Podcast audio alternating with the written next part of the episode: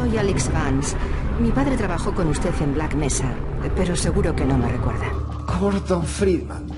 Eres tú, ¿verdad? Lo encontré deambulando por ahí. Le gusta meterse en líos.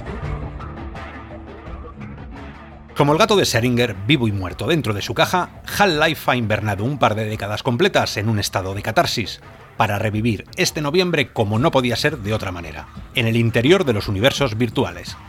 Media galaxia de jugadores hoy aplauden con sus palancas oxidadas, mientras la otra media echa en espuma por la boca, cual voltígore sin entender aún lo retro que quedan sus lamentos.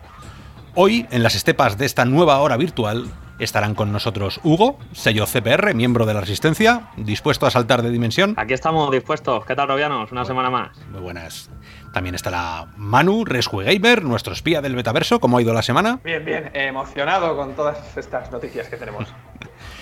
También está Ramón, comandante general de Black Mesa. ¿Todo en orden? Muy buenas. Aquí tengo la palanca lista. Perfecto. Y yo, Oscar, NOP 2001 preparado para daros la bienvenida a todos en YouTube, iBox o iTunes. Y como dijo el señor Geman, manos a la obra, señor Freeman, manos a la obra. Y ya sabéis, como siempre, en esta hora virtual empezamos con las noticias más importantes que han ocurrido los últimos siete días y esta semana ha habido muchas, así que cuando quiera, Ramón. Sí, y a diferencia de, otros programas, como, hacíamos de clasificarlas por bloques temáticos, pues en esta ocasión vamos a ir directamente hablando de ellas, ya sean de hardware, software, juegos o otros asuntos. Así que vamos a dejar las que todos estáis pensando, que son ese Half-Life y, y, la beta de Oculus Link para después, ya, ya lo anticipo, ¿vale? Y así que vamos a empezar a hablar de otro otro tema que creo que también nos dejó un poco locos, que es los movimientos que ha habido en la industria. Y uno de ellos es pues John Carmack, que pasa a ser el CTO consultor de Oculus. Y ya no va a estar dedicado a tiempo completo porque se va a dedicar a la inteligencia artificial fuerte, que es esta que explora pues una inteligencia, digamos, igual o superior a la humana para que nos hagamos una idea, pues una especie de Skynet o incluso la película Her, ¿no? Este sistema operativo que, es inteligente. Pues esa noticia surgió esta, esta semana y, bueno, nos deja un poco ahí con eso de que ya se han ido todos los fundadores de, Oculus y bueno, John Carmack que fue también de los que estuvo al principio. Y no sé vosotros si os quedáis con dudas de, de si aquí está pasando algo o realmente, bueno, sigue Abras por ahí y no, no pasa nada. Se van unos, llegan mm, otros. Pues que era de los últimos, ¿no? Eh, de los que nos quedaban, queda Abras. Pero bueno, ya del equipo fundador no queda no queda ni el, ni el ama de llaves ahí. Pero bueno, esto al final es un poco normal en estos mundillos. Quiero decir, al menos no sé, no sé en vuestros ámbitos, pero al menos en el mío el tema de rotación de trabajadores es algo muy normal. En el, en el tema de informática, programación y demás, la gente acaba queriendo siempre cambiarse un poquito de, rama, dedicarse a otra cosa para, no quemarse, este tipo de cosas. Y, más que es que ya lo conocemos, es que en qué fregado no ha estado metido este hombre. O sea, si es que eh, es que despunta allá donde va. Entonces, eh, yo creo que en realidad virtual ya ha pegado el empujón que le tenía que pegar a esto y ahora pues va hacia otro tema que seguro que tampoco nos va a venir mal a todos. Sí, yo, yo pienso más o menos parecido. Yo creo que son más las inquietudes de, de Carmack eh, para tomar este tipo de decisiones eh, de cambiarse a, pues a otro sector, ¿no? Como la inteligencia artificial y el desarrollo que va a empujar a, ese sector, que yo desde luego lo voy a seguir muy de cerca. Eh, pero más allá de eso, me gustaría saber eh, a qué se refieren con, ser un consultor, de, o sea, un CTO consultor de, Oculus. No sé, estaría bien saber a qué, a qué se refieren, ¿no? Cuando, cuando dicen lo de consultor. Para mí es una pena, ¿eh? O sea, para mí pierdes... Está, por mucho y por muy normal que pueda parecer, alguien no ha conseguido enamorarle lo suficiente. O sea, cuando Carmack sale a un escenario como salió en la Conet y delante de todos los que estábamos allí, eh, casi que, que, manda a tomar por saco a, a Snapdragon, eh, a Qualcomm, ¿sabes? Por no dejarle, o por... él, es educado y lo dice así solapado, pero los que estábamos fuera se sabía que él quería hacer mucho más de lo que le dejan.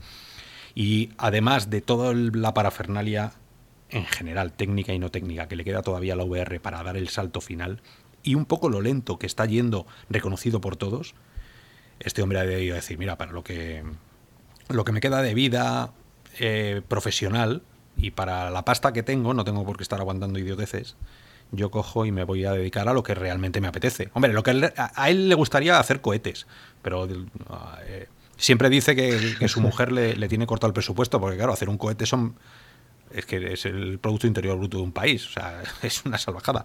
Y este tiene dinero, pero no tanto. Entonces se va a dedicar al otro desde casa y con su hijo, dice. O sea que, no sé yo... Mm, yo, yo, sigo pensando que es más por las inquietudes de este hombre, porque este hombre en todo lo que no haya estado metido ya eh, es que no existe. Y aparte de eso, eh, pues es lo que, lo que decíamos también, que, qué posición va a seguir ocupando, yo creo que va a estar claro. Yo, en mi opinión, yo creo que simplemente se va a quedar ahí para que cuando les salga un marrón gordo que no sepan cómo solucionar, eh, llegue Karma, que les eche un cable, les oriente por dónde deberían tirar o, o incluso a lo mejor se los solucione. Pero mientras que pueda seguir en su casa con sus inquietudes, quizá esto es lo mejor, porque si, si no le diesen, o sea, quizás de hecho esta oportunidad o esta posición se la han ofrecido precisamente porque o eso o se larga, y quizá aquí lo van a tener muy a largo plazo disponible para cosas puntuales, mientras que él sigue a lo suyo, a sus inquietudes personales, yo creo que con eso ganamos todos un poco. Ojalá. Ahí, me, me, da un poco de, bajón ¿no? Eh, la noticia, pero sí que es verdad que si te pones a pensar, eh, a ver, Carmack está ahí como director técnico, o estaba, ¿no? Y quiero decir, cuando anunciaron, por ejemplo, cómo habían desarrollado su tecnología de posicionamiento, hay detrás muchísimas personas que no, ni sabemos, ¿no? Entonces, quiero decir, detrás de Oculus, está claro, de Facebook, ¿no? Hay mucha gente detrás de todo, todo lo que hay, ¿no? Y aunque sea una mala noticia, pues no significa que esto se vaya a ir a la mierda, para ser claro, ¿no? Y, y, luego también que, quiero decir, pues es verdad que, que quizá hemos entrado en, una nueva etapa, ¿no? Ya han sacado sus productos, digamos, y ahora pues quizá ese periodo no, no la trae karma, ¿no? Esta, calma. Y, y, a, eso hay que añadir y lo que no han sacado, porque nosotros tenemos los productos que tienen a la venta, pero lo que Karma que haya hecho en prototipos allí eh, tiene que ser impresionante, porque siempre se ha hablado de los prototipos internos que tiene Oculus con, de todo lo que podamos imaginar. Entonces, yo creo que eh, le ha dado tiempo de sobra sentar las bases para muchas cosas. Otra cosa es que se puedan vender ya. Y como digo, lo tienen ahí para consultar cuando, cuando haga falta de verdad. O sea que, que sí, por un lado entiendo el bajón, porque obviamente Karma, sin él no habríamos llegado donde estamos ahora. Pero por otro lado, mejor esto que dejarle que se queme y, mm. que se olvide. Yo ya sí que creo que está quemado. ¿eh? Yo es que creo que, que este no es Abras. O sea, Abras es un tío que, que trabaja, dicho por Carmack, trabaja las horas que tiene que trabajar y luego se va a casa con su familia. Y Carmack es un tío que está zumbado, perdido. Entonces este hombre... Como debe ser. Pero está claro, precisamente, si tienes a un genio así, en lugar de decirle, vale, o sigues aquí entero o te largas, pues vete a tu casa, haz lo que quieras y cuando te necesitemos te llamamos. Bueno, sí, a lo mejor se clona a sí mismo un día y manda una inteligencia artificial a hacer su curro. Pues genial, ¿sabes? eh, vete tú a saber qué será de, lo que haga este en cinco años. Tú que estuviste en el CONED, Oscar, ¿crees que, lo volveremos a ver el año que viene? O sea, ¿estará, estará haciendo esa charla en que, la keynote del segundo día? Yo creo que no. Ni, ni, va a estar él, ni va a estar, o sea, ni va a estar ese día, ni va a estar en lo más gracioso que era verle recibir las aplicaciones de la gente y comentarlas sobre la marcha, esas charlas de pasillo. Por eso digo que se va que se va una parte fundamental del futuro de, de la VR. ¿Que ese futuro lo ha dejado bien atado? No quiero decir que no pero todas las empresas tienen una chispa, ¿no? Y esas chispa, que por eso pagan la pasta, gansa, para que se vayan a otras empresas, eh, deja de estar tan visible o tan encendida en, la parte de Oculus, que ojo, que luego entre ellos no hablan, ¿eh? O sea, Carmack ah, eh, nos hablaba de cosas allí en la Conet, que el tío no tenía ni idea de lo que estaba haciendo el equipo que estaba haciendo Abras o el equipo que estaba haciendo no sé quién. O sea, eso era un... Sí, nada más que hay que ver lo de Dead Slap. ¿Te acuerdas lo que nos contaste? O sea, un juego sacado por Oculus Studios, patrocinado y financiado por Oculus Studios, se lo pusieron a él. Y él lo cogió y no tenía ni idea de lo que era el juego. Y lo coge y encima lo pone a parir delante de todo el mundo. Bueno, pues. Es el de conducción. de conducción. Sí, Pues eh, eso te da una idea de que esto era. Bueno, el tío era un verso libre, hacía lo que quería, pero ponía el sello. Ahí. ¿Sabes? El ISO de esto mola, se puede sacar. Esto no mola, no se puede sacar. Seal of Approved by Carmack. Eso es. Claro. Carmack es el tío práctico, pragmático, es el tío que dice, vamos a hacer las cosas reales. Y luego está Abras, que es el tío de, ¡buah! Me he hecho aquí una cosa que seguramente el visor, ¿por cuánto lo venderías? Por 15.000 euros, pero tiene, ¿sabes? O sea, cada uno su, su historia. Mm, bueno. Es un icono, es un icono, está claro. Eh, Eh, es un perdemos, genio. perdemos, perdemos todos, pero bueno, es como en su día Steve Jobs con Apple y este, este tipo de, de gente, ¿no? Tan icónica. Eh, mm, me extrañaría mucho que una compañía con Facebook, o sea, como Facebook, con Oculus y, y sobre todo la expectativa que tiene de futuro, ¿no? A, a- puertas al mercado, eh, no dejara bien atado el sector VR, ¿no? Eh, más allá de que en este caso Karma pues cambie de, cambie de, sector. Eh, me extrañaría mucho y seguramente hay muchos genios que no tienen nombres como, como Carmack por ahí detrás, de, en la trastienda, ¿no? De esas eh, oficinas que tiene Oculus y que, como estabais diciendo antes, pues tienen que tener cada prototipo que nos haría pensar que estamos en un mundo ficticio, ¿no? Si lo probáramos. Ojalá. Pues sí, y bueno, otro movimiento que decía al principio en la industria y que venía en relación a esto, que era un poco en plan, pues que quizás estamos en un cambio, ¿no?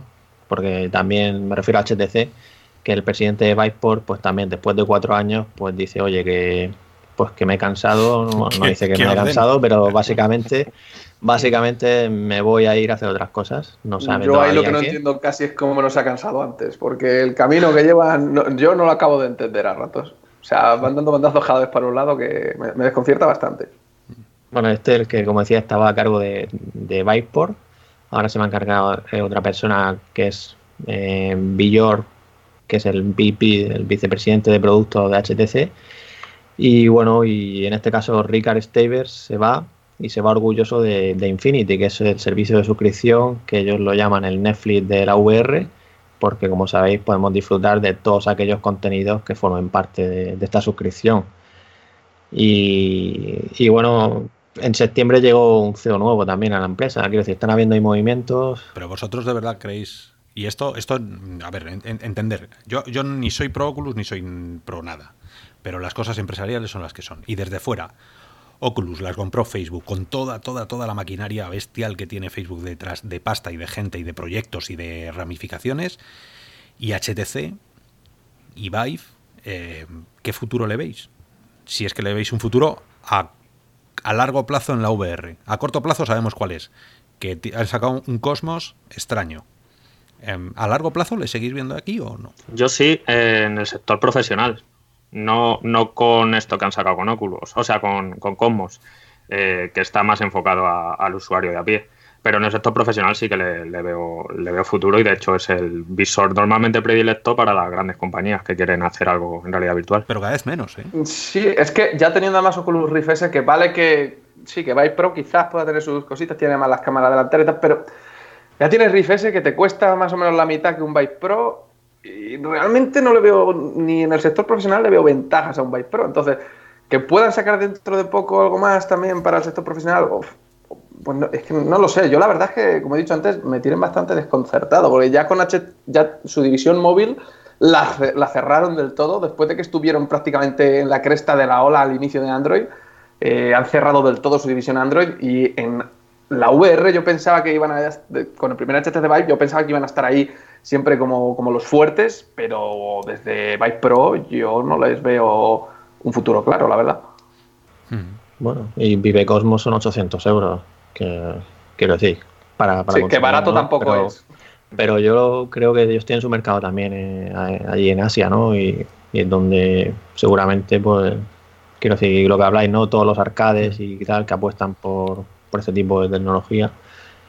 Pero bueno, yo- ellos van a seguir apostando, tienen su visión esa del ecosistema con el 5G, el blockchain y la realidad virtual y aumentada, que, que le llaman el Vive Reality este, ¿no? Y su intención es seguir ahí, o sea, ellos lo tienen claro. El, te- el tema está claro que va a ser por profesional, y aquí coincidimos todos, porque el tema consumo, yo creo que lo, lo tienen defenestrado. Eh, no conozco, pu- puedo conocer a uno o dos que tienen Infinity. Em, yo no sé. Pues, Claro, primero tienes que tener un visor eh, que queda en tierra de nadie y luego tener que acceder a su tienda. ¿no? no, pero luego recuerda que, que es compatible con todo. Ya, Ya, ¿eh? pero aún así, aún así no hay o no han hecho el marketing correcto. Oculus está haciendo una cosa bien. Y eso hay que, hay que quitarse el sombrero porque es. Eh, estoy sacando visores más accesibles para el mundo de consumo, que al final es quien se queda con las marcas. ¿no? Y Dios quiera que no lo pase porque sería malo en general, pero todo esto tiene pinta que mucha gente después de este Black Friday que compre Quest, para ellos la realidad virtual se llamará Oculus muchas veces. Y, y- y- o PSVR, igual que hay gente que, que no sabe de PC, ¿no? Eh, y que tiene PSVR. Entonces ya tienes ahí a los dos grandes, grandes, ¿no? Por un lado Sony en PSVR, en, en consola, eh, Oculus en el mundo consumo, Oculus presentó Business también eh, allí en la, en la Connect porque se quieren meter en ese mundo a muerte, con lo cual a ver quién lucha contra Facebook. Si esto no es un problema de gustarnos o no, sino de quién tiene el pulso para enfrentarse contra gigante como Facebook. ¿no? Es una pena porque es lo que hablábamos de Google la otra vez, ¿no? Que Google no lo haya hecho. Sí, lo, O se haya quedado, se haya quedado a media. Y, y de, de hecho, ahora que dices de Google, yo en mi opinión casi puede que haya hecho más daño que, que favor a, a la VR, porque al final Google se ha quedado en Carboard y Carboard lo que ha llevado es que mucha gente diga, "Puf, esto de la VR no, no es cosa buena. Y por desgracia, como dice Oscar, por desgracia, por suerte, de momento Oculus es la que parece que va a monopolizar la parte del PC barra móvil y Sony las consolas, pero veremos si sale alguien que se pueda enfrentar a, a Facebook, que no estaría mal, no nos vendría mal a todos. Claro, claro, si cuanta más gente entrara, eh, no sé si, si Pico en algún momento querrá abrir, si Pimax eh, resolverá sus problemas eh, metafísicos con sus visores y no sé, cuanta más gente mejor. Está claro.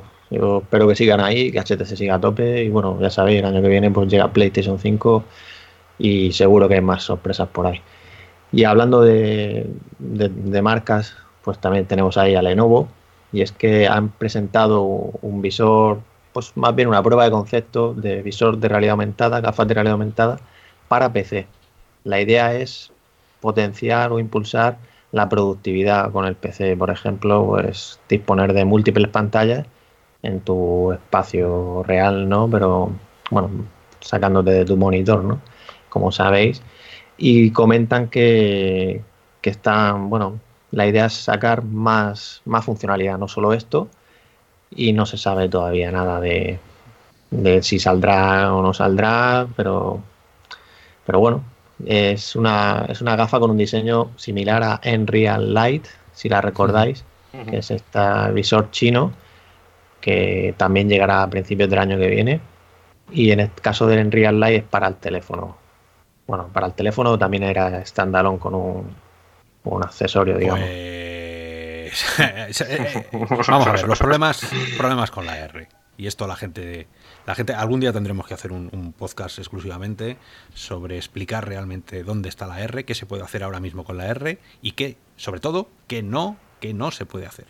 Entonces, eh, a mí seguir o sea, este, estos conceptos son como los DK1 antes de los DK1 casi, ¿no? Son conceptos pequeñitos, pero vamos, yo estoy viendo ahora que tiene hasta cinta americana en la foto, o sea, ¿sabes? Sí, sí. No me- venga, Sí, venga, vamos a ver si nos ponemos serios. Em, esto todavía son pruebas, ni siquiera pruebas de concepto. Es que es, es que es están las expectativas tan altas de lo que creemos que puede hacer la R que cuando te pones un visor AR de verdad, te dura el hype dos, tres segundos, ¿sabes?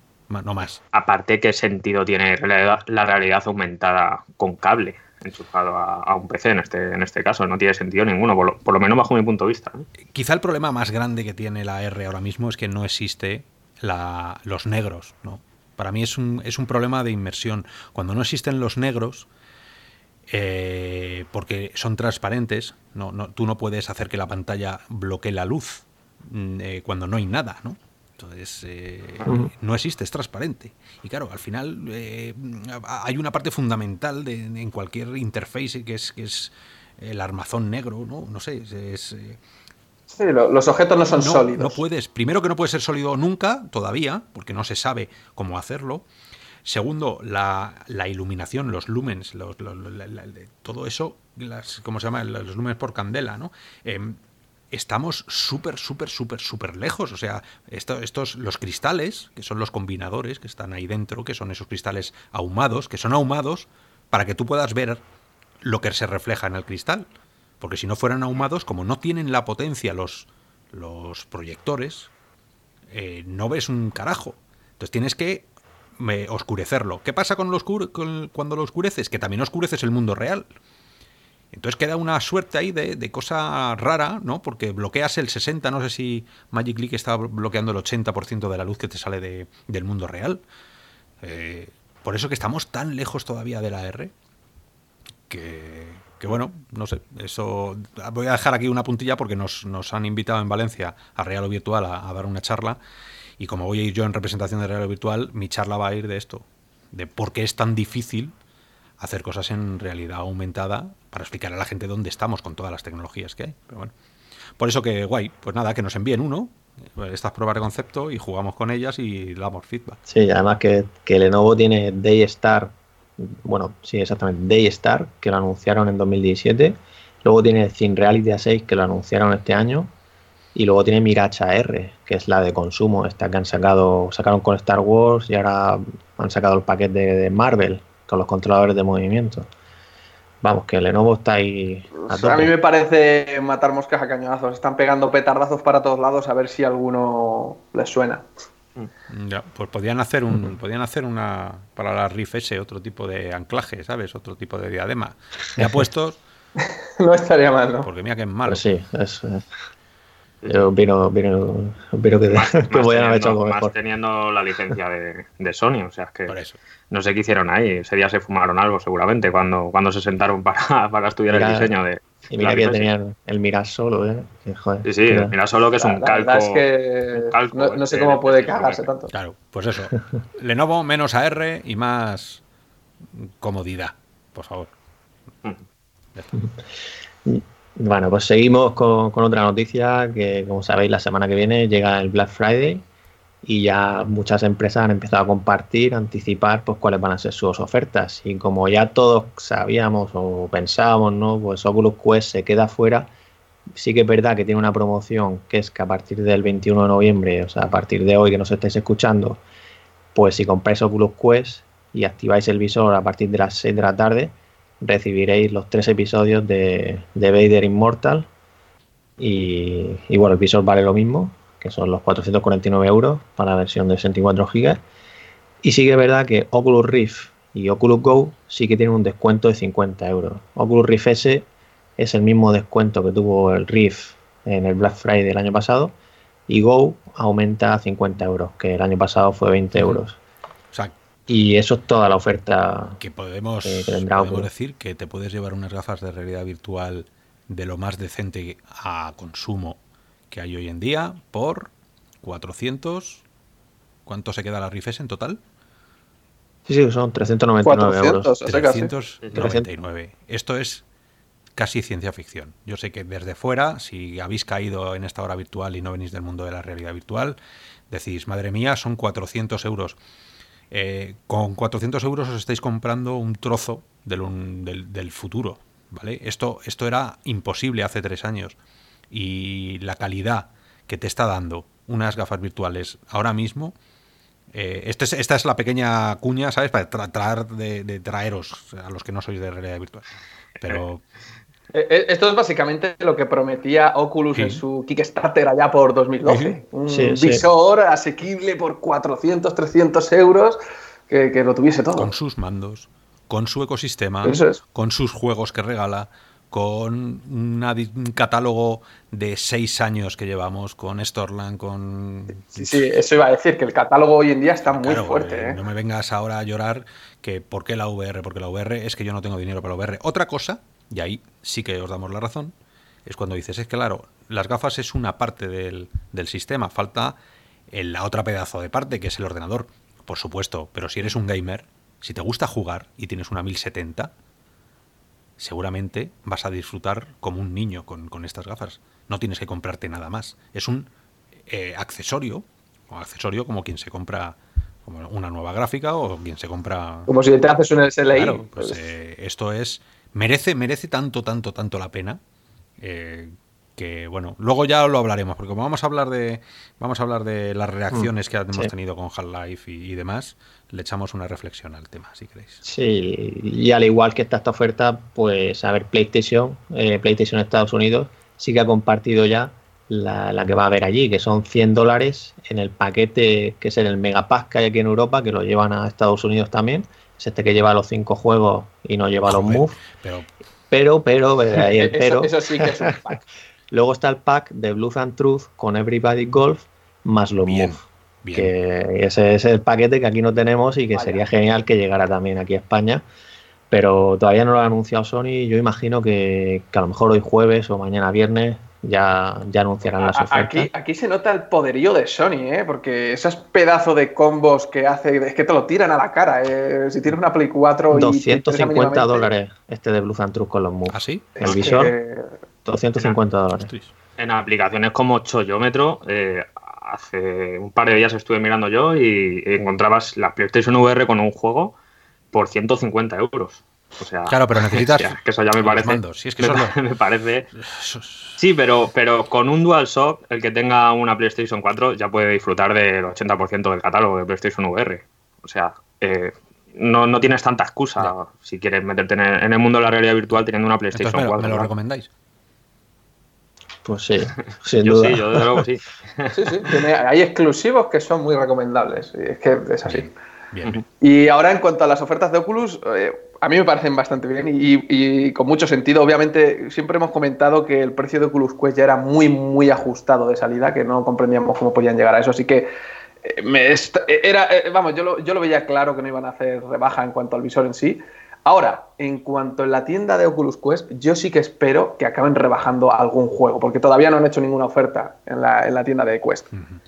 Ya sea, bueno, quizá pongan alguno de la tienda de Rift que, sea, que tenga crossbuy, pero espero que alguna pequeña oferta. Hay algunos juegos de, de Oculus Quest que ya tienen bastante tiempo ahí y podrían, podrían hacer alguna pequeña rebaja. Yo creo que eso será ya más para Navidad, ¿eh? Sí. Pienso. Es que es muy nuevo todo en Oculus Quest, o sea, la tienda y todo es, es que es relativamente nuevo, es que hace unos meses que están en el mercado. Es difícil seguramente que encontremos algo en Black Friday, por lo menos bajo mi punto de vista. Eh, Pero más para adelante, sí. Cosas como decíamos de que están en Crossbuy. Yo creo más en plan paquetes. En plan paquetes que te aunan todo junto, pues como nos suelen ofrecer. Y ahí a lo mejor rascar un poquito algo de descuento, pero, pero así, digamos, como te metes en, la, tienda de Rift o de Oculus Go, que, que todas las semanas vas a ver pues esos descuentos, ¿no? Y, juegos tirados de precio, pues yo creo que eso todavía queda un poquito hasta que lo empecemos a ver a ese nivel está claro que no, pero es lo que decía, cosas como Robo Recall o ahora The Clean, que también está en Crossfire con Rift, o cositas así que, algunos ya llevan tiempo y tal, y otros, pues eso, que están también en la tienda de Rift, que si le hacen una pequeña rebaja de 5 eurillos, pues que se traspase también a la de Quest. Es decir, que lo puedas comprar en la de Rift y te, lo lleves con un pequeño descuento. Y más ahora con Link. ¿Qué, juegos os compraríais vosotros si lo rebajaran? Así a bote pronto. ¿De qué? ¿De Quest? De Quest. Quest porque va a ser uno de los regalos, o por lo menos va a ser una de las compras seguras eh, que, The Climb, si no lo tenéis. The Climb, sí, sí. The Climb, Robo Recall, si no lo tuviese ya. Eh, eh. Spray Graffiti. sabía, sabía. Eso está bien. El, el, este, este, ¿cómo se llama? Que sale ahora también. El. Spider One. One. Bueno, Spy One también. Ese, ese, bueno, ese no lo he probado, pero este que es a escala, que creo que hiciste la review tú, Oscar. En, el Fisherman El Fisherman Ese me parece un gran juego y, y lo recomiendo, la verdad. Bien, bien, sí, porque esto mm. nos tenemos que olvidar que mucha gente, a lo mejor alguno de vosotros robianos eh, sois nuevos y estáis llegando aquí porque os han regalado unas Quest o porque las habéis comprado aprovechando las navidades o yo qué sé, eh, ahora ya que están en boca de todo el mundo o porque viene Half-Life y, y, os habéis agenciado unas con la promesa de que con un cable, que luego hablaremos de él, vais a poder jugarlo. Bueno, pues que sepáis que hay mucho más universo además de Half-Life y como están diciendo los compis, eh, The, Climb, The Climb es... Eh, yo tengo muchas ganas de ver cómo va a quedar en...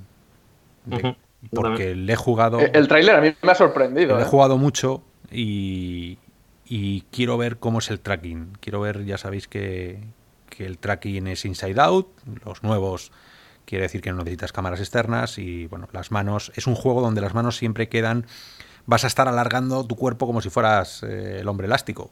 ¿sabes? Ahí haciendo...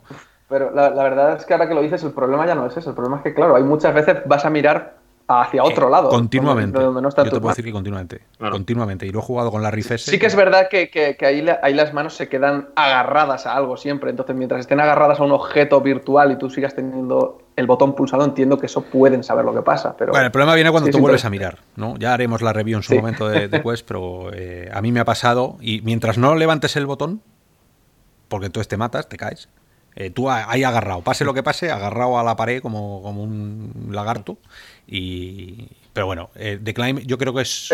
pregunta, ¿lo, habéis probado en Riff Sí, sí, sí, yo me, mira, me, además me lo instalé, hacía que no me lo instalaba un año y me lo instalé porque vino alguien a casa y se lo quería enseñar y con la tontería luego se fue y me, quedé yo jugando y me he tirado una semana otra vez terminándome todos los niveles eh, hasta, el, hasta los boulder, estos que no me, no me terminan de gustar. Que tiene muy buena pinta. Pero es, un, es, una, es una maravilla de inmersión, de presencia y de contemplación. O sea... ¿Y qué, y qué tal con el tracking de, de Muy bien. Por eso te digo que muy bien mientras no levantes el dedo. Eh, pega latigazos de vez en cuando porque miras y, tu mano no está donde tú crees que debería, pero, pero eh, lo resuelve enseguida, ¿eh? no es un gran, gran problema. Y por eso lo que tengo muchas ganas de jugarlo con Quest es por el cable. Si, si jugarlo nativo en Quest, hablo, ¿eh? no con el link. Porque es un juego que sí que, que, te llama a hacer piruetas casi. Das vueltas. Claro y al final el cable aquí sufría como... Yo tengo curiosidad también por el nivel técnico, porque he visto el tráiler, que el tráiler que han puesto ya en la tienda de Oculus Quest, y a nivel técnico, eh, oye, yo, o sea, obviamente se nota cierto bajón en las texturas de las rocas y demás, pero en general iluminación, el agua y todo eso, me parece que está muy bien llevado. Bueno, hay que recordar a la gente que es Crytek y el, y el Engine que es el motor, no es un Real, no es Unity, que son los que estamos todos acostumbrados. Luego, ahora hablaremos de Half-Life con su, con su otro motor, a ver qué tal va. Pero este es otro, el, aquel motor de Crisis, el Cry Engine. legendario Cry y, Crisis. Y a ver qué tal, porque eh, en PC sudaron la gota gorda ¿eh? para meterlo. La primera versión de, de Climb, Madre mía. Eh, aquello tiraba, o sea, era imposible jugarlo. Yo tenía una 1080 y en cuanto le subías un poquito, eh, se iba empezaban a pegar petardazos los, los asíncronos, empezaba a parecer que, que estabas debajo del agua y sufrieron mucho para optimizarlo. ¿eh? Por eso, a ver qué tal, a ver cómo lo han hecho. Y, igual por eso se ha, retrasado la versión de Quest casi seis meses. O por ahí. Sí. Pues eh, el 3 de diciembre llega The Climb y ya, ya saldremos de dudas. Y antes de que, de que nos vayamos al tema principal, pues como sabéis ha salido Golem, ya está en formato digital y físico. Por fin. Exactamente, anunciado en 2015, en diciembre de 2015. Y bueno. Es ya casi retro, macho. y nada, es una propuesta que, yo, bueno, hay mucha gente detrás, creadores de, Halo, y, ha dado que hablar por el tema de la locomoción que tiene el juego y ellos mismos han comentado que van a sacar un parche seguramente la semana que viene en el que van a ofrecer otras opciones, incluso hablan del Navigation Controller, que es el move que tiene stick pero no tiene la bola de luz, con lo cual no tiene posicionamiento, con lo cual muy pocos juegos lo usan. Y, otra serie de, correcciones. Y, bueno, llega la semana que viene. Y, sé yo tú aquí que has hecho el análisis, pues que, sí, La, verdad, que es, un gran juego en líneas generales. Eh, el apartado artístico, eh, el apartado gráfico, la banda sonora eh, son un techo. Para mí en PlayStation VR la banda sonora es un techo en cualquier otro tipo de, juego en líneas generales, ya sea en pantalla plana o en realidad virtual. O sea, ahí se ve que hay gente muy importante detrás de, este estudio, se llama Highway Games, creo que se llaman. Eh, y hay gente como Marty O'Donnell, que es, el, famoso creador de Halo, ¿no? de la banda sonora de Halo.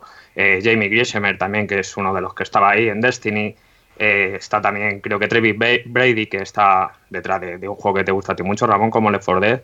O, juegos como el que vamos a hablar luego, ¿no? Como Hal, como Half-Life. Se, ha reunido un grupo de gente muy preparada y la idea que tenían es salirse un poco de los cánones del tipo de juegos que se ofrecen, ¿no?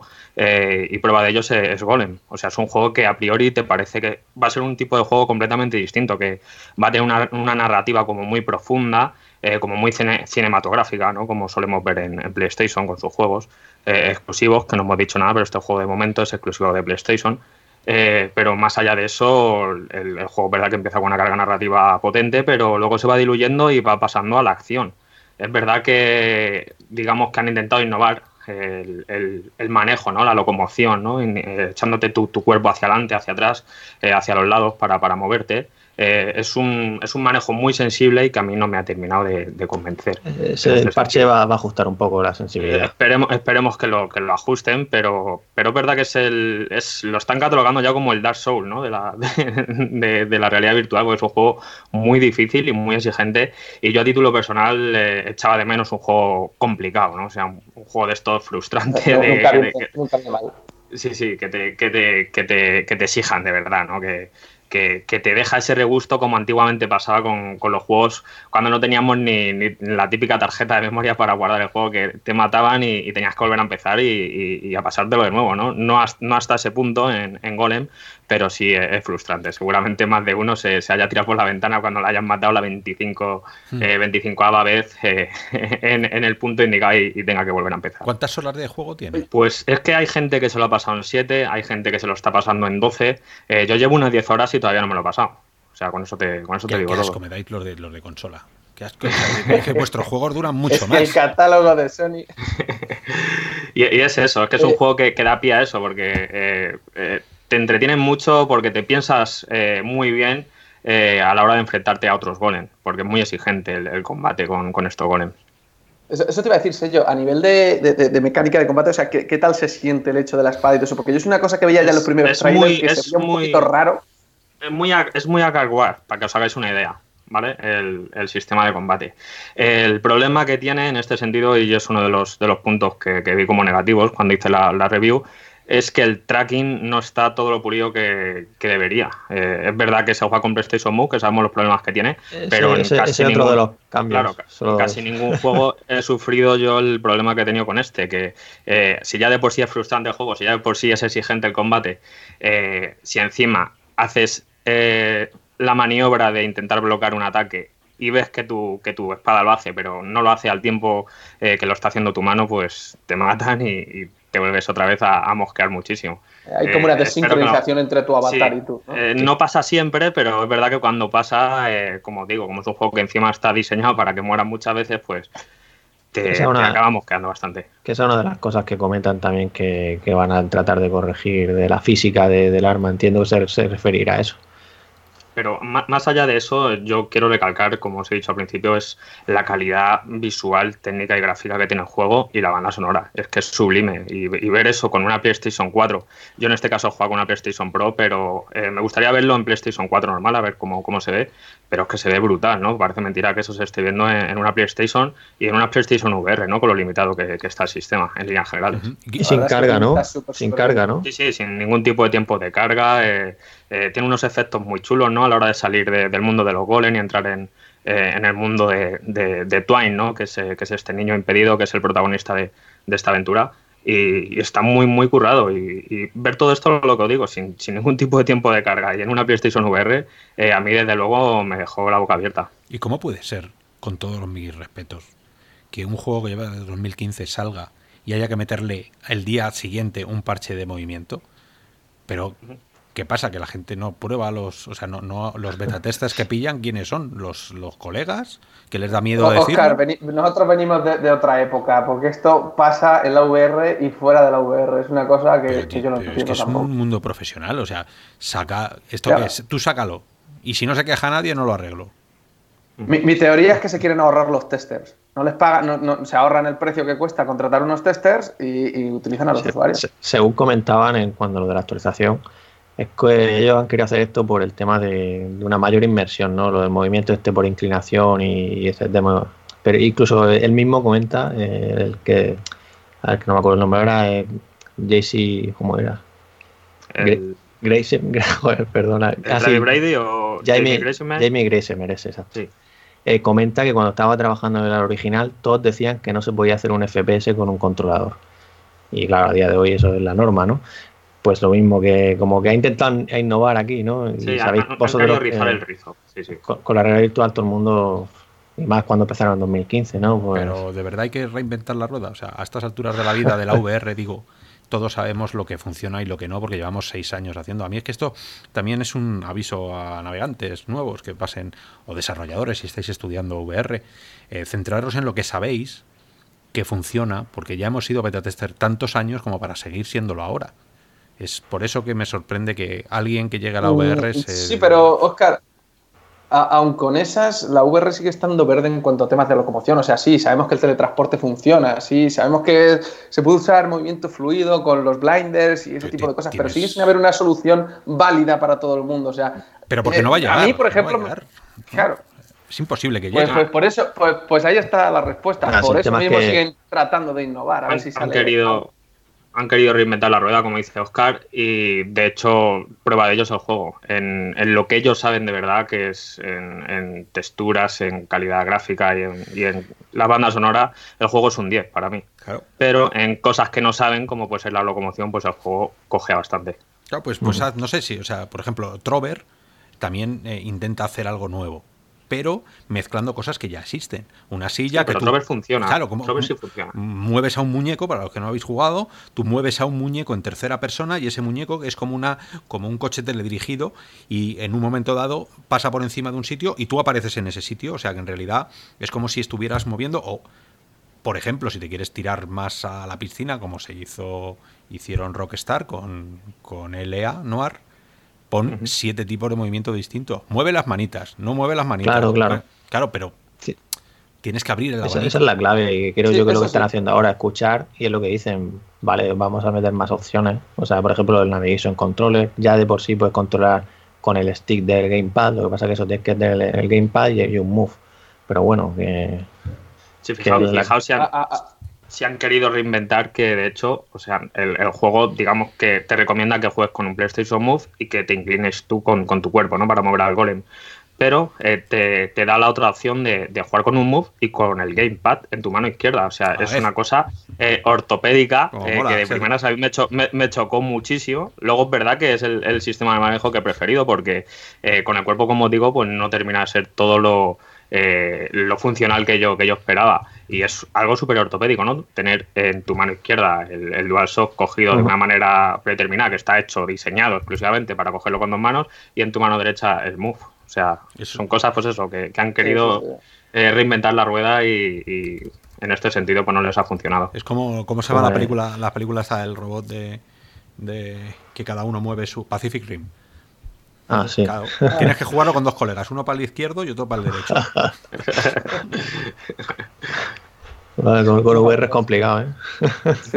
La, la verdad es que en cuanto a temas de locomoción, ha- hay uno que hace ya mucho tiempo que no veo implementado de manera normal, y es el que tenía el Sportbars VR, este de que coges el mundo y lo, como el escenario como que lo arrastras hacia ti. Ese me parecía un sistema de locomoción bastante bueno. Algo así tiene el de, de Under Presence, este nuevo de los de Tender Cloud de Ujú. Virtual Virtual Reality, que le levantan la mano y como que, no sé, es algo similar, me lo has recordado. Y precisamente salió, ha salido esta semana. Bueno, a mí mientras esté el movimiento libre, por favor, ese no me le quitéis. Sí, Luego sí. jugar a Yo hacer ya- lo que queráis, mí- como si hay que tiene una lenteja y agacharse para cogerla, me da igual. Pero dejarme el movimiento libre, que yo me mueva por donde me dé la gana. Porque si no. Sí, sí, e- es lo que tú decías, Oscar, que, o sea, que den opciones, o sea, que experimenten lo que haga falta para evitar mareos, pero que dejen también la opción Mira cuando venga- libre y el resto de Medal of Honor. Ahí sí que lo vamos a flipar. O sea, Medal of Honor vendrá en español, con lo cual, eh, con subtítulos en español, con lo cual la gente dirá gracias y luego se pondrá a mover y solo habrá movimiento libre y dirán menuda mierda. O sea, aquí siempre ¿sabes? no vamos a tener un título completo en la vida. Si no es una cosa, va a ser otra. No, no, exactamente. Bueno, ya, ya, ya veremos lo que ocurra ya el año que viene. Y yo creo que, que llega el momento ya de, de cambiar y hablar de, pues saltar al tema principal, si os parece. Yo creo que es un momento estupendo. Vamos a ver si nos adentramos en ese mundo de Half-Life.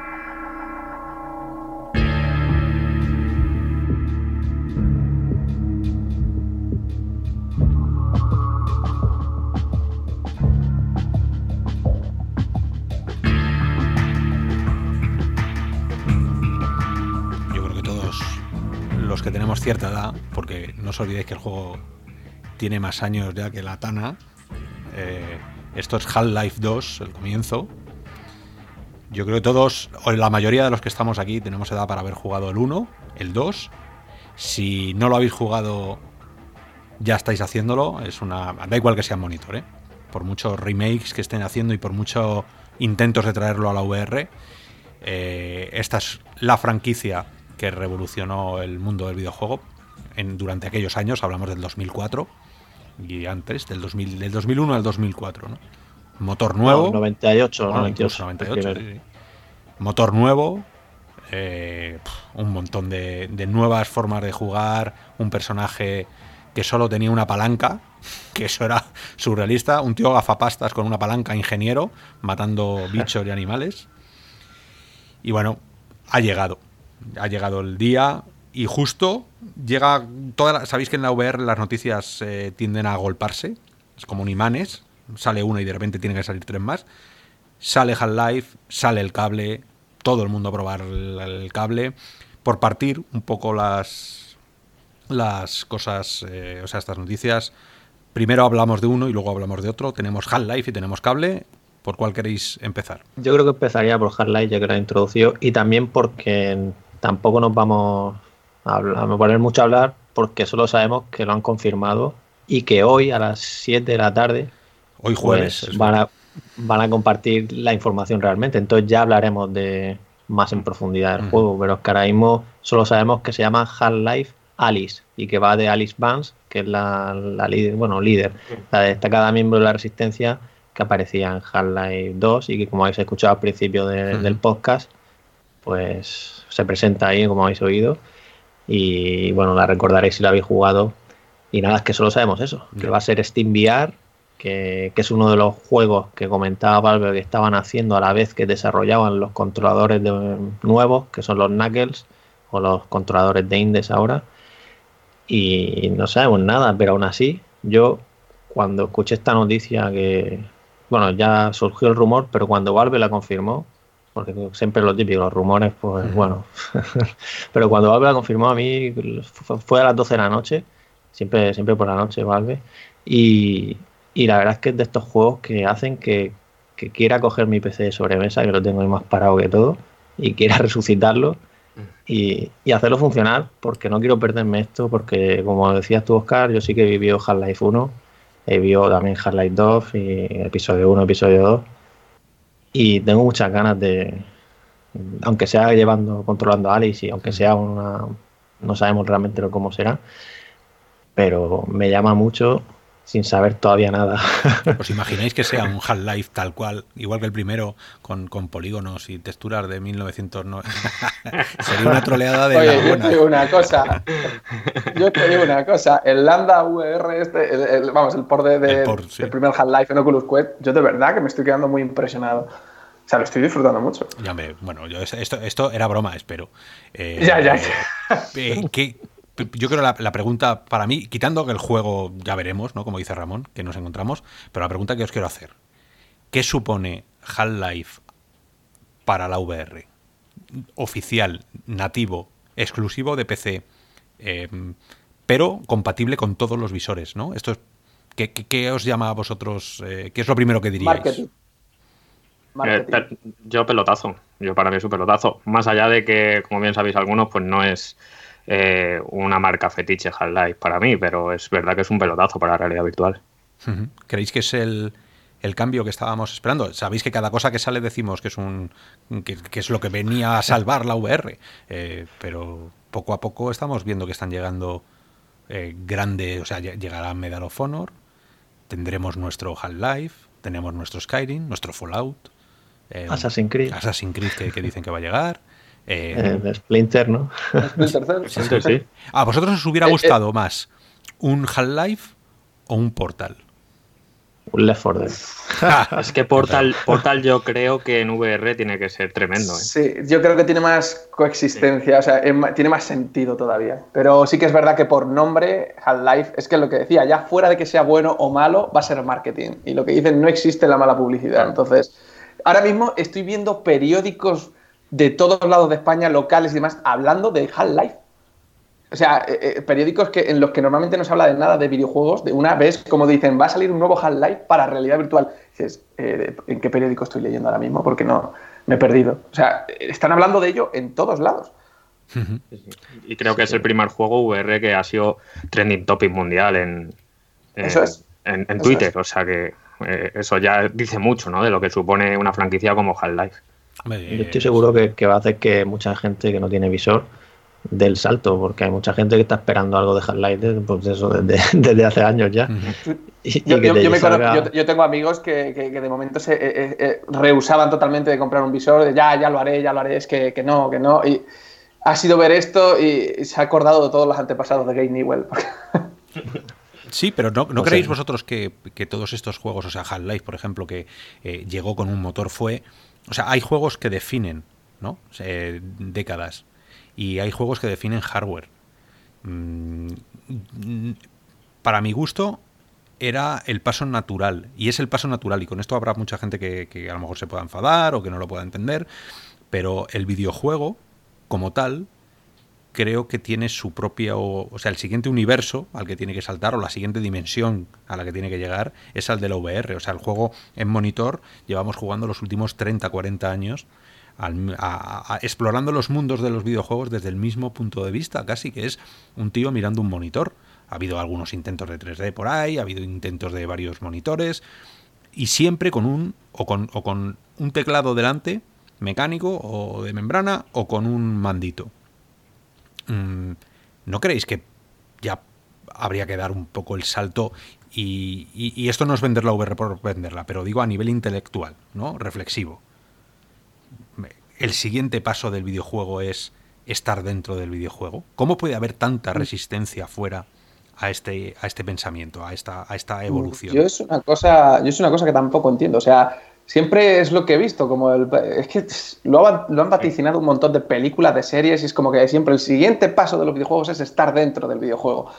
Pero por, ya sea por el precio que tienen, por las malas decisiones que se han hecho en el pasado por Nintendo, por lo que sea, hay una reticencia general enorme. Pero que cuando tú le enseñas a alguien un visor en condiciones, eh, lo primero que te dicen es ¿dónde se vende esto? Ese es el tema, que, si han probado pues, un Carboard, por ejemplo, y, luego ven lo de Half-Life, pues pueden pensar, hostia, que, esto no, me mola, ¿no? Que para qué lo hacen así, ¿no?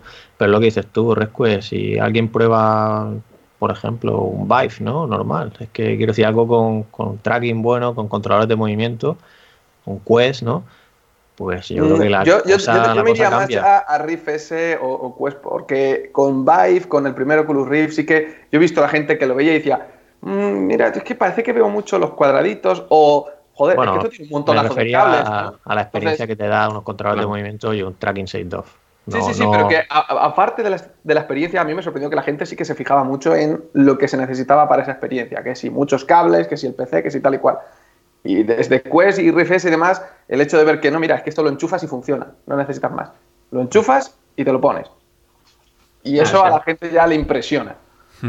Además, que si quieres calidad, que si quieres calidad gráfica de visual, me refiero que mucha gente le puede echar para atrás Acordaros que está HP Reverse que tiene 2160 por 2160 por ojo y aunque el tracking no sea perfecto, vas a poder jugar igual. Que son cosas que, están ahí. A mí me hace gracia porque ves los foros y, bueno, en este caso Twitter, y el 80 o el 90% de los comentarios eran muy negativos, ¿no? Eh, yo he tenido alguna conversación un poco acolorada con algún usuario eh, por, por Twitter, eh, por esto mismo, porque ¿cómo va a ser lo mismo jugar en plano que, todos hemos jugado en plano y a mí me encanta jugar en plano, pero ¿cómo va a ser lo mismo jugar en plano y ver la inmersión desde fuera que ser tú el protagonista y estar inmerso dentro? Es que son cosas que no, que no. A, mí en ese sentido incluso me insulta, insulta mi inteligencia por la manera que tengo de disfrutar los juegos, ¿no? Desde, desde siempre he querido ser yo el protagonista de verdad de, de, las aventuras que me ofrecen los juegos y la realidad virtual en este caso es eh, el medio que me lo está ofreciendo. Y si es en Half-Life, pues imaginaos una franquicia de este tipo. Eh, de hecho, me hizo gracia un usuario que decía que prefería eh, un, un, juego como, como va a ser Half-Life eh, aunque sea malo, malo, malo, malo, que se lo iba a comprar si fuera en plano, pero que al ser VR, pues que, pues que a la basura, decía directamente. Digo, o sea, prefieres un juego malo en plano. Eh, pero eso ya es gente que. sí, sí, pero, en, ese, en, ese, eh, en esa corriente había muchísima gente, muchos usuarios que luego serán los mismos que se suban al carro y que digan que, que han estado VR desde el DK1.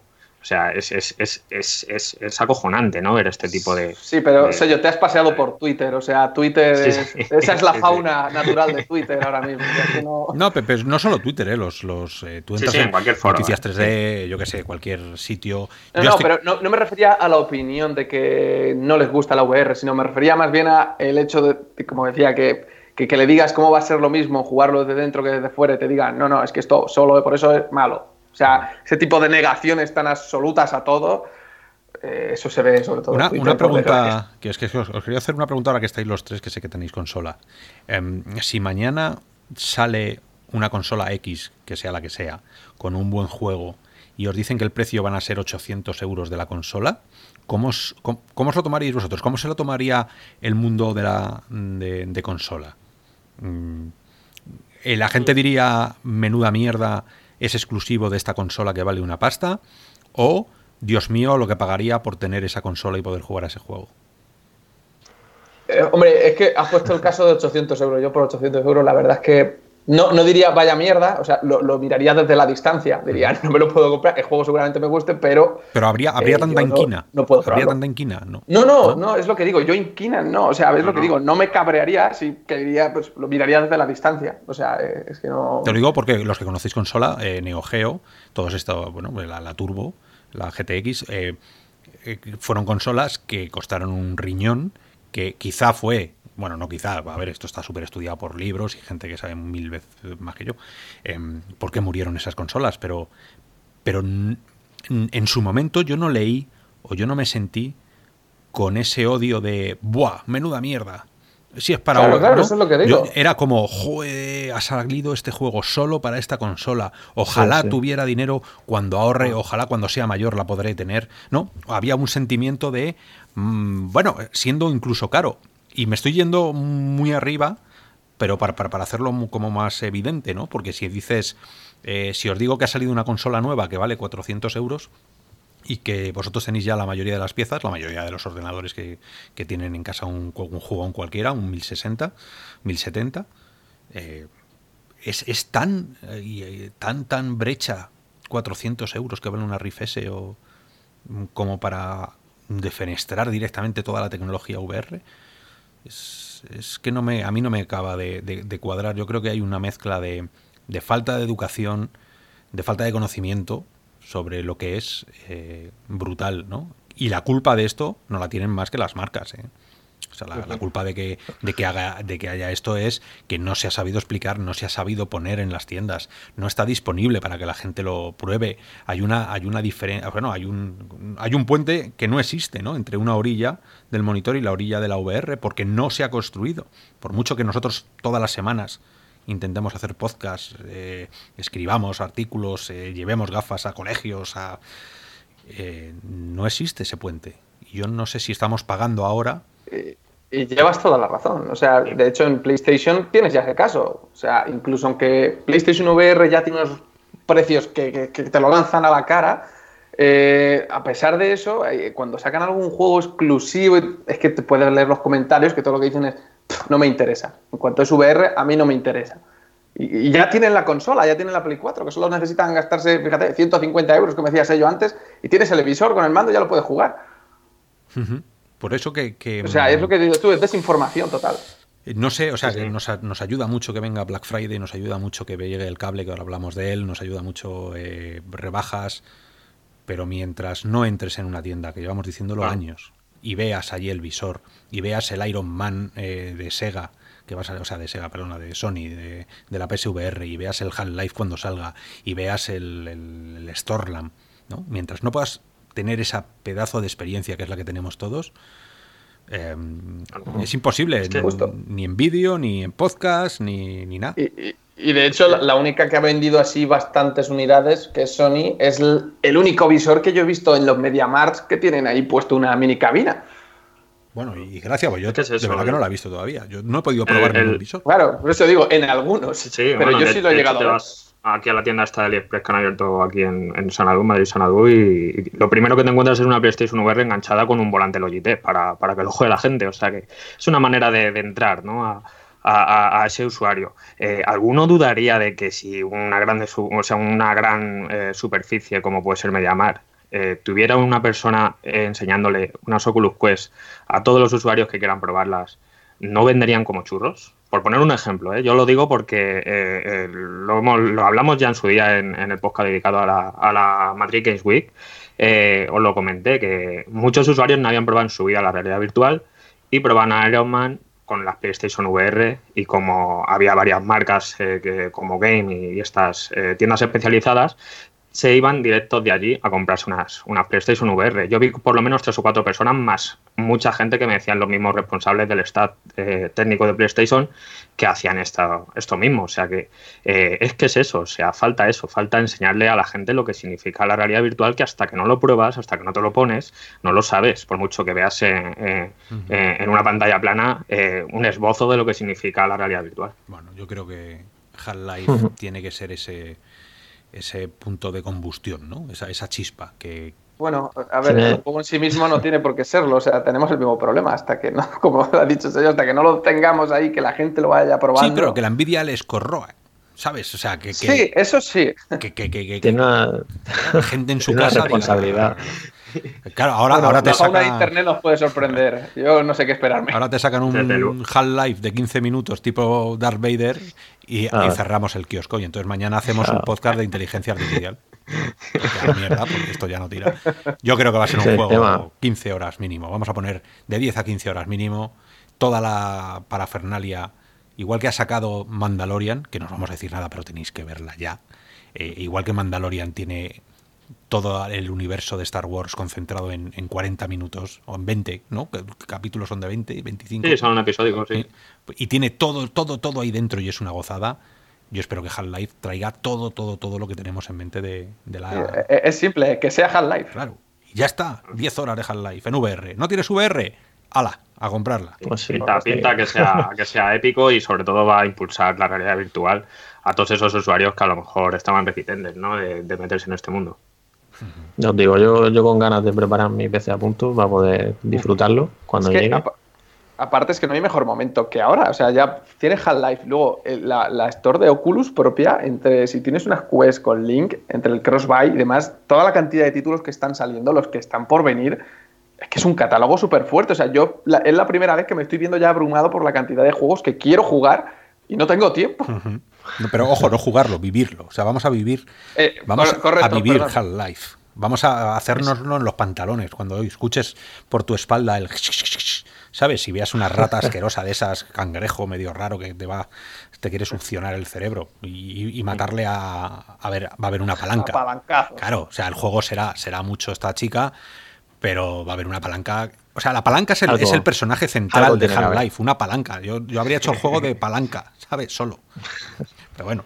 Eh, y por supuesto, como vosotros lo habéis dicho, por hilar, para que este podcast no se nos vaya a las mil horas, el juego Half-Life se podrá jugar a través de Steam, pero a través de un cable que os va a llegar hasta las Quest, que es el visor Mm, bueno, el standalone de Oculus, el que muchos de vosotros conocéis, el que muchos le hemos puesto ya el sobrenombre del Salvador de la VR, la VR tiene que ser móvil o no será, todas estas cosas que nos inventamos, está ahí. Y ya por fin ha llegado el cable, que nos pilló a contrapié la, el anuncio ahí en la Conet. Yo recuerdo que estaba mirando y sale y no me lo podía creer, porque no me lo esperaba tan rápido, además. Y luego. Yo me lo perdí. Sí, sí, bueno, pues eh, ya te digo que fue. No, no, me, lo perdí porque quiero decir que entré, la conexión me iba mal y lo que tardé en entrar ya, pasó. Ya había pasado. Pues yo estaba allí y, estaba ahí además haciendo el gancho un poco con el ordenador, un poco ahí, pues hay mucha gente, muchas luces, estás ahí y tal, y tuve que parpadear ahí un par de veces para decir, ha dicho cable, y nos miramos ahí, estaban los de Teste al lado, y nos miramos todos como diciendo, ha dicho cable. Y efectivamente, el cable. Y eh, lo que pasa es que ahora la reflexión también viene a cómo en la VR se hacen las cosas de, forma siempre un poco extraña, ¿no? Y un poco rara. Vamos a sacar el cable y lo vamos a sacar dentro de X meses, pero no os preocupéis que antes podéis comprar alguno. ¿Pero alguno cuál? Alguno, no sabemos todavía. Bueno, os podemos decir el de Amazon Basics, que son 3 metros, pero espérate. La gente ahora mismo, vosotros, robianos que estáis escuchando, probando cables, o sea, los de Amazon tienen que estar flipando, ¿no? Tienen que decir aquí qué ha pasado. O sea, ¿qué hace todo el mundo comprándose cables USB-C a mansalva, todos además distintos? De, eh, ¿Cuántas miles de visitas han tenido que tener Amazon un pico ahí bestial, ¿no? Amazon Alemania, o sea, hubo un momento que se agotaron los cables que, claro, o sea, de Anker, que era lo que recomendaban. El de Anker debía estar diciendo esto, que, o sea, que, han vendido nuevo, ¿qué ha pasado? Nos hemos equivocado en el precio. Eh, no, pues, eh, ¿ves? Esto no es normal. O sea, esto Sony, por supuesto, no te lo hace. Eh, esto cualquier otro sistema no te lo hace. Ellos te sacan, Apple te saca el cable y luego se lo copias y haces cables de 3 euros. Pero es que esto es al revés. O sea, primero te dicen el de 3 euros funciona perfectamente, pero luego te sacamos nosotros el nuestro a 80 euros. O sea, es que yo, yo sigo el marketing sí, sí, sí. A mí eso me ha descolocado mucho. sigue... A mí me ha descolocado mucho. Yo lo veo más enfocado al Black Friday, porque es una manera a lo mejor de vender más Oculus Quest en este sentido. pues saca el cable también, haz un pack, cable más esto, 50 euros más y te, rebajamos 30 euros, porque este mega cable no te va a fallar. O sea, volvemos otra vez a lo mismo. Hay gente en internet diciendo, me comprado este cable y no funciona, pero yo este sí, hijo, este, pero es que tiene medio metro. ¿Cuánta gente no se va a cargar las gafas por coger un cable de 2 metros, 3 metros? 2 metros no te da. Al primer giro de cabeza te vas a llevar el ordenador detrás. Hombre, yo, quiero pensar que la gente es consciente de eso. Pero ¿cuántas veces has pisado? Yo, pisado, yo piso el cable de la RIF S del orden de 10 o 15 veces eh, mientras juego. Y yo no, Yo tengo para eso un sexto sentido, la verdad. Bueno, pues. Eh, Porque tú estás acostumbrado a PlayStation VR. sí, pues, eh, yo, creo que va a ser de eso. yo me, muevo como si me estuviera haciendo pipí, ¿no? Pues todo el rato ahí y me doy vueltas y me giro y lo piso y además el peso del cable ya más o menos. Ya sé por dónde estoy en la habitación. Eh, yo me veo ahora con un Quest. Viniendo de Quest, si solo tengo Quest, la gente de Quest, vosotros vivís sin cable siempre ahora vais a tener cable, por favor os lo pedimos, vamos a hacer un anuncio aquí, un, aviso de esos de sociales, ¿sabes? No fumes, bueno, no, no, no pises el cable. Gente con Quest, por Dios, por favor, tener cuidado con los cables. Si veis que nos llega, no seguir tirando, que ese es el límite, ¿vale? Y si seguís tirando, vais a dejar de verlo, porque se va a os vais a cargar las gafas. Oye, ¿y dónde, dónde queda Rifese para todo ese usuario que se quiera meter en el mundo de PC y no tenga todavía un visor de realidad virtual? Pues la pregunta del millón, que seguramente se hace Oculus también, pero desde el punto de vista real o virtual, que todos los que estamos aquí, yo creo que hemos probado todo y sabemos cómo funcionan las cosas, recordar la compresión. La imagen que te va a dar el cable va a estar comprimida, sí o sí, porque lo sabemos, lo hemos probado cuánto más o cuánto mejor se van a ver las RIF S, eso ya va a depender de, va a depender de vosotros.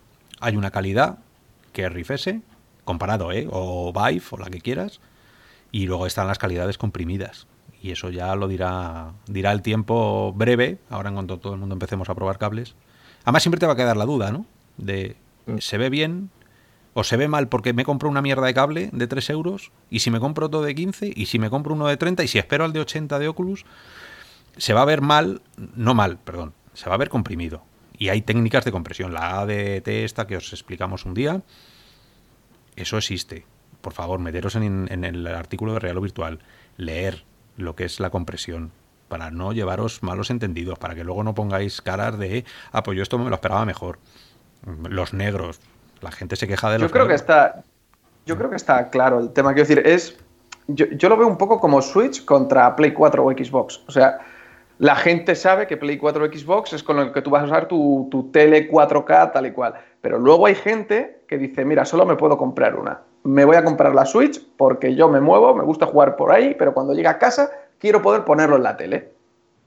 Disfrutar de un extra, de un pequeño extra de calidad o potencia. Sé que no se va a ver igual, pero ahí lo tengo. Y, este debate ha estado hace poco también, con, eh, salió de Witcher 3 para, Switch, y obviamente los de Play 4, los de PC echando piedras encima, esto se ve fatal, ¿cómo vas a jugar a The Witcher 3 así y tal? Pues mira, yo me lo he comprado para la Switch, porque yo viajo un montón y me llevo The Witcher 3 en el bolsillo, pero cuando llego a casa lo pongo en la tele.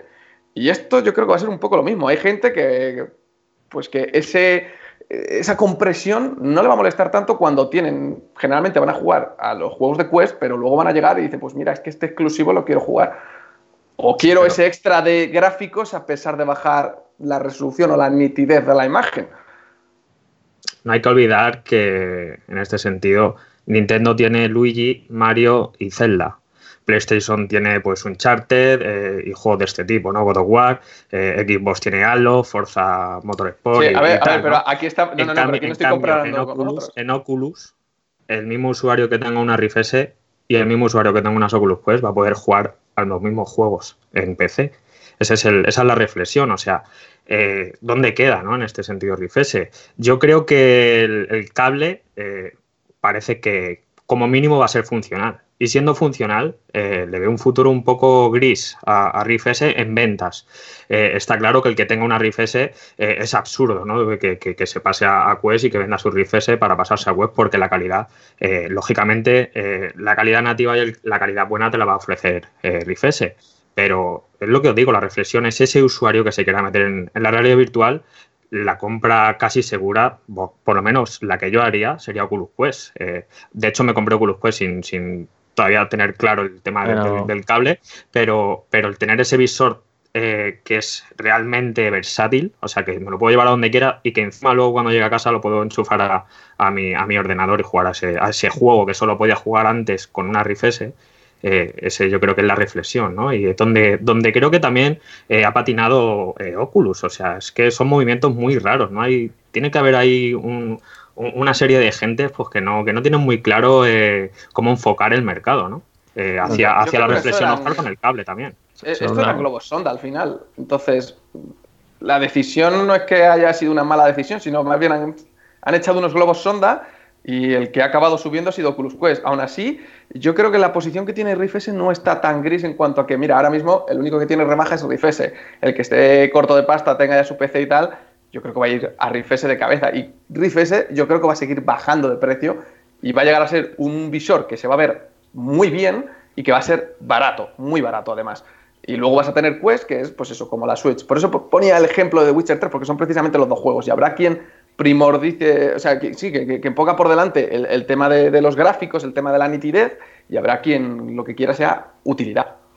No, si ahí es donde quería decir que no solo la calidad gráfica, que al final tienes que valorar más cosas, tienes que valorar, bueno, la ergonomía es una de ellas. Pues no creo yo que esté pensado para jugar hay tantas horas como te pasas con Rift S, que tampoco que sea una ergonomía del, del copón, Rift S, pero yo creo que mejor que Quest, eh, por lo menos la mayoría de opiniones que escucho es que es mejor la de Rift S, ¿no? comparado con Quest. Entonces, pues claro, ese, yo creo que es un punto también. Y lo que decís vosotros es que Rift S, si querés la mejor experiencia, como decía Karma ya, o sea, quieres la mejor experiencia, pues Rift S. Otra cosa es que tengas el CV1 y digas, oye, pues a lo mejor se ve con Quest mejor por la resolución, quizá no, ¿sabes?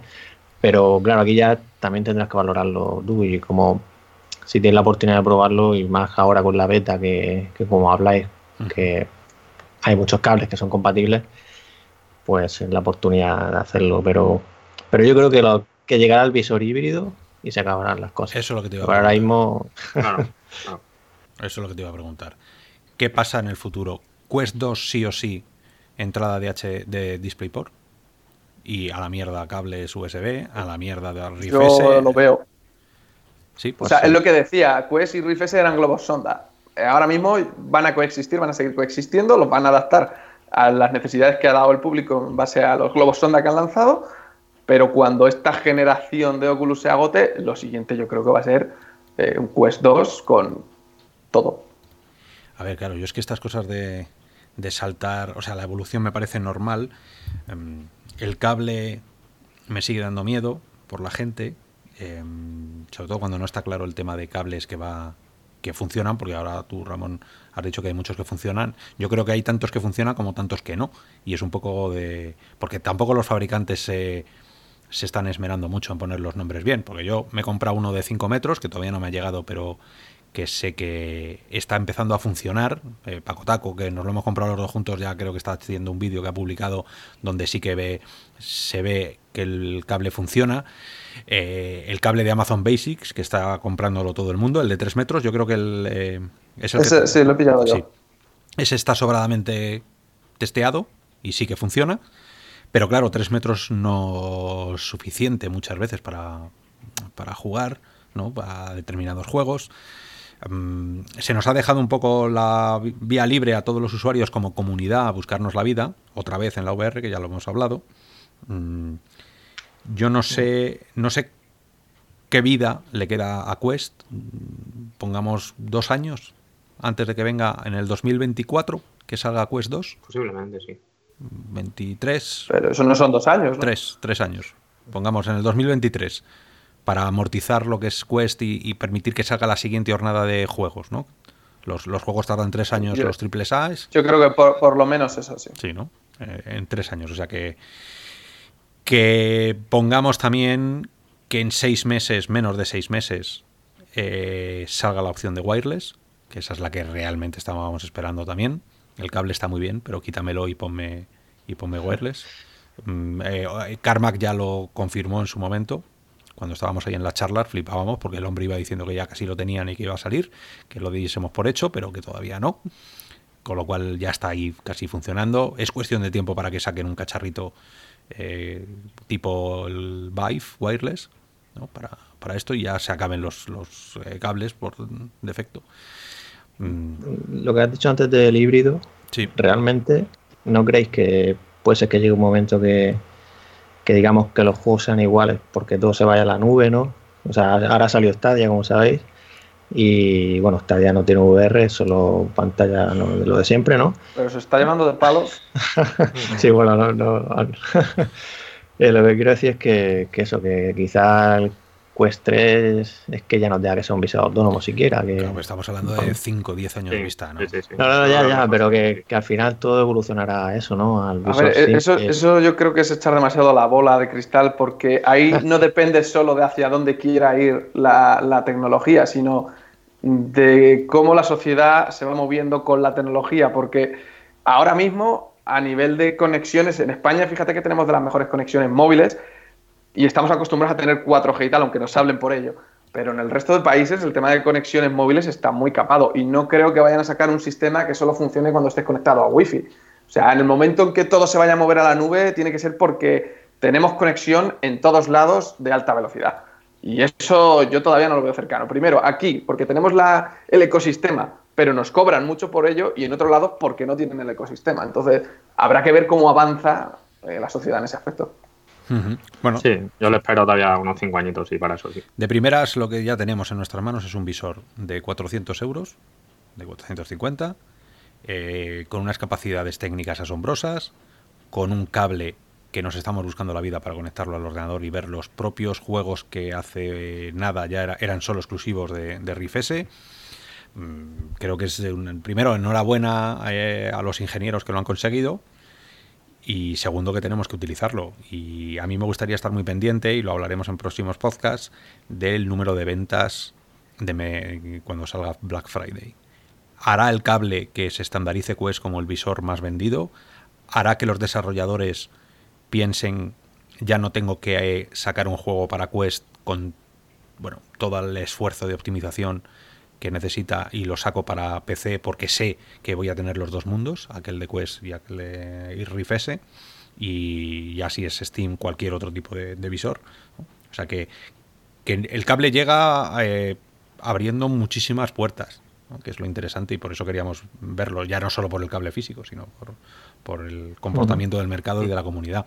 Robianos, vosotros contarnos, y ahora es el momento de la comunidad otra vez, contarnos qué juegos se ven mejor qué colores se pierden por el camino, qué resoluciones son las mejores, qué super sampling le estáis metiendo. ¿Afecta tanto el super sampling cuando hay una compresión?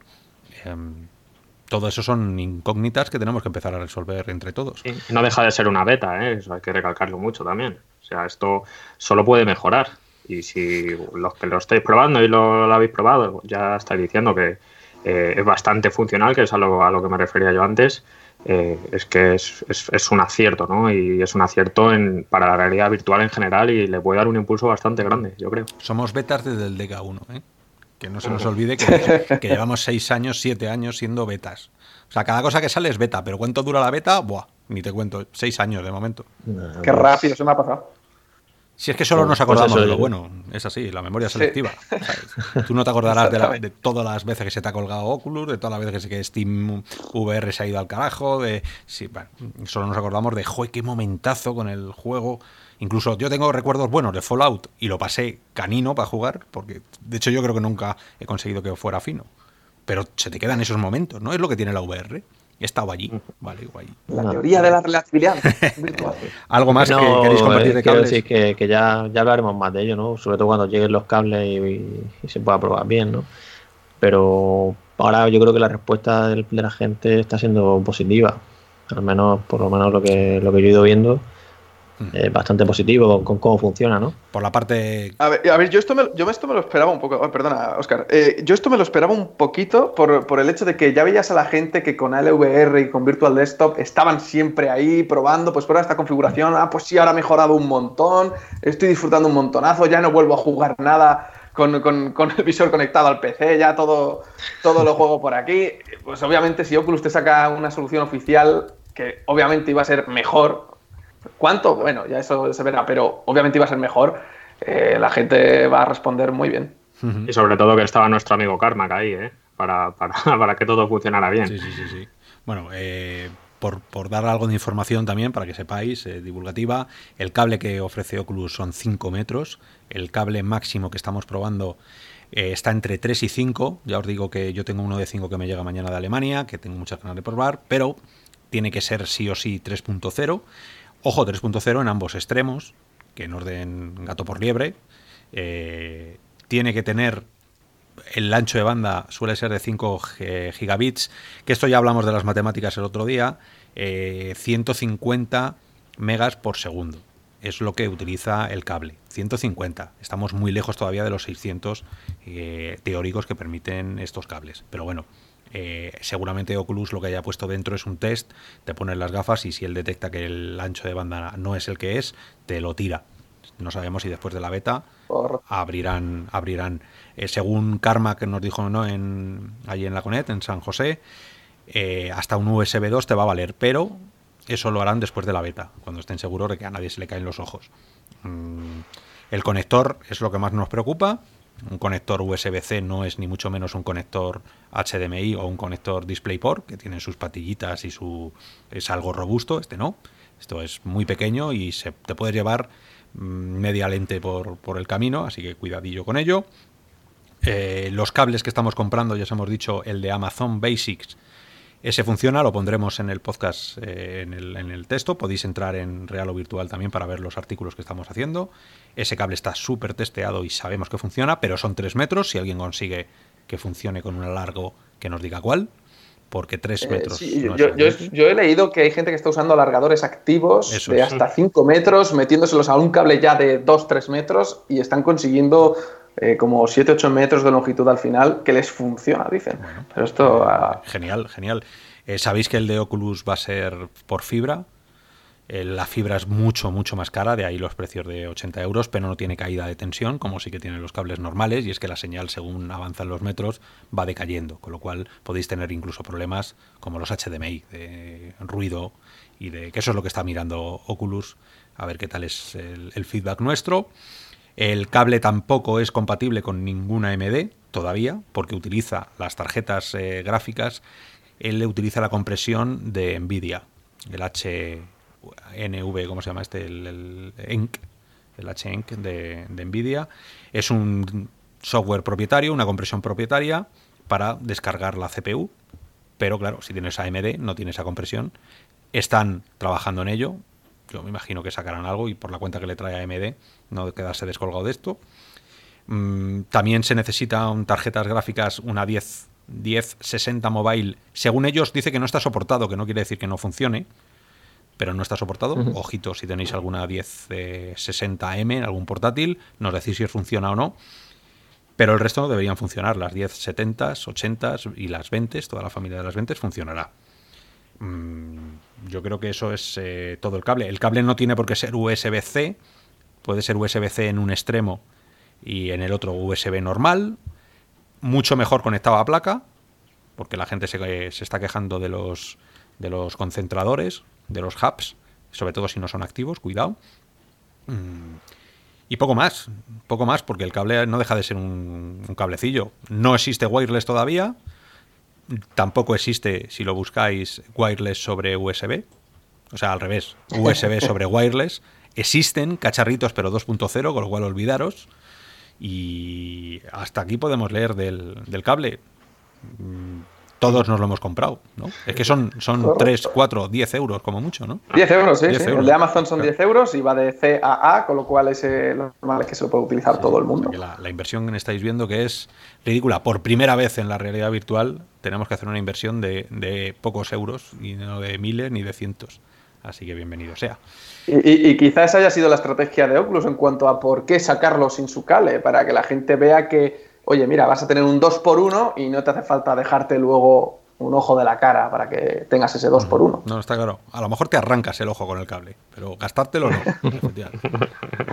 y yo creo que podemos ir despidiendo. No sé si tenéis eh, algo más que comentar sobre el cable. Sí, no, solo otra cosa interesante que se confirmó con la beta es el tema de, de que funciona Steam como si fuera un RIFS, ¿no? O sea que, Ah, bueno, sí. que al final Sí, sí. tiene la compatibilidad. Sí, a todos los efectos es un riff ese. Eso Yo, lo- te- yo tengo una, tengo una, du- una duda. eh, mm, bueno, no sé si tú me la puedes eh, decir, Oscar. Cuando lo probaste allí, eh, el- bueno, sabemos que dándole a- al botón Oculus eh, pasas al pass-through, ¿no? Con la, con la Rift S, ¿no? Me suena No, que era el botón existe. Oculus, pues, ¿eh? En, en Quest no. No existe, no existe. Sí, hicimos no, no la prueba, hicimos la prueba, luego también en Virtual Pixel, el programa que hacemos con Alejandro. Eh, Lo intentamos y no, no funciona. A ver, Oculus prometió el pass-through más, aquel pass-through plus, Sí. que supuestamente debería hacerlo debería hacerlo nativo, ¿no? O sea, no debería permitirlo cuando salga, bien hecho, y igual que las manos, yo no sé si ese tipo de Eh, creo, creo que lo que es el Pass-Through Plus ya lo tenemos, que es ver las cosas a escala y en 3D, que hace unas ondas raras igualmente, pero eso ya lo tenemos. Lo que está por llegar es el Pass-Through On Demand, que es El- poder claro, sacarlo eso, cuando quieras. Sí, sí, sí. O sea, al completo, me refería al, al plus, o sea, al completo de lo que nos dijeron allí, ¿no? Todas las actualizaciones que iban a hacer de, de eso, de el on demand, eh, todavía no está. Entonces no lo sé. No sé si todas estas eh, eh, técnicas que tiene dentro Quest se van a complementar a la vez con el cable y con el ordenador. En teoría debería ser, ¿no? Porque para eso están, pero no os lo podemos decir. Entiendo que se puede hacer, pero claro, no sabemos en qué modo se ponen las quests cuando están con Link. eh, si es que, claro, a ver, al final, eh, como ha dicho yo, está en beta, entonces entiendo que ahora mismo no se habrán puesto a mirar ese tipo de cosas. Pero si funciona, SteamVR está funcionando desde el primer momento, ya nos lo dijeron allí, con la boca pequeña, porque fue lo primero. Yo creo que lo, lo primero que le preguntamos es: ¿qué vale el cable? Y pusieron ahí cara de: no te lo podemos decir todavía, pero unos 80. Y lo segundo, ¿funciona con SteamVR? Y mirada de, joder, estáis en un evento de Oculus, cortaros un pelo, pero sí, siempre sí. Sí, pues haremos que funcione. Claro, ellos saben que, que tiene que funcionar. De hecho, SteamVR lo ve como las Rift, ¿no? El- Sí. Es el mismo icono. Luego veremos. Yo tengo muchas ganas de ver el tema de los hercios, 72 hercios, o sea, 80 hercios, eh, la que tiene la Rift S, a ver cómo funciona todo. Eh, le pasaremos test. Con tu aplicación, sí, con tu aplicación. Le, le- le pasaremos test. eh, los negros, que me- nos preocupa la compresión de los negros, dependiendo del cable, el ruido que te pueda meter de compresión.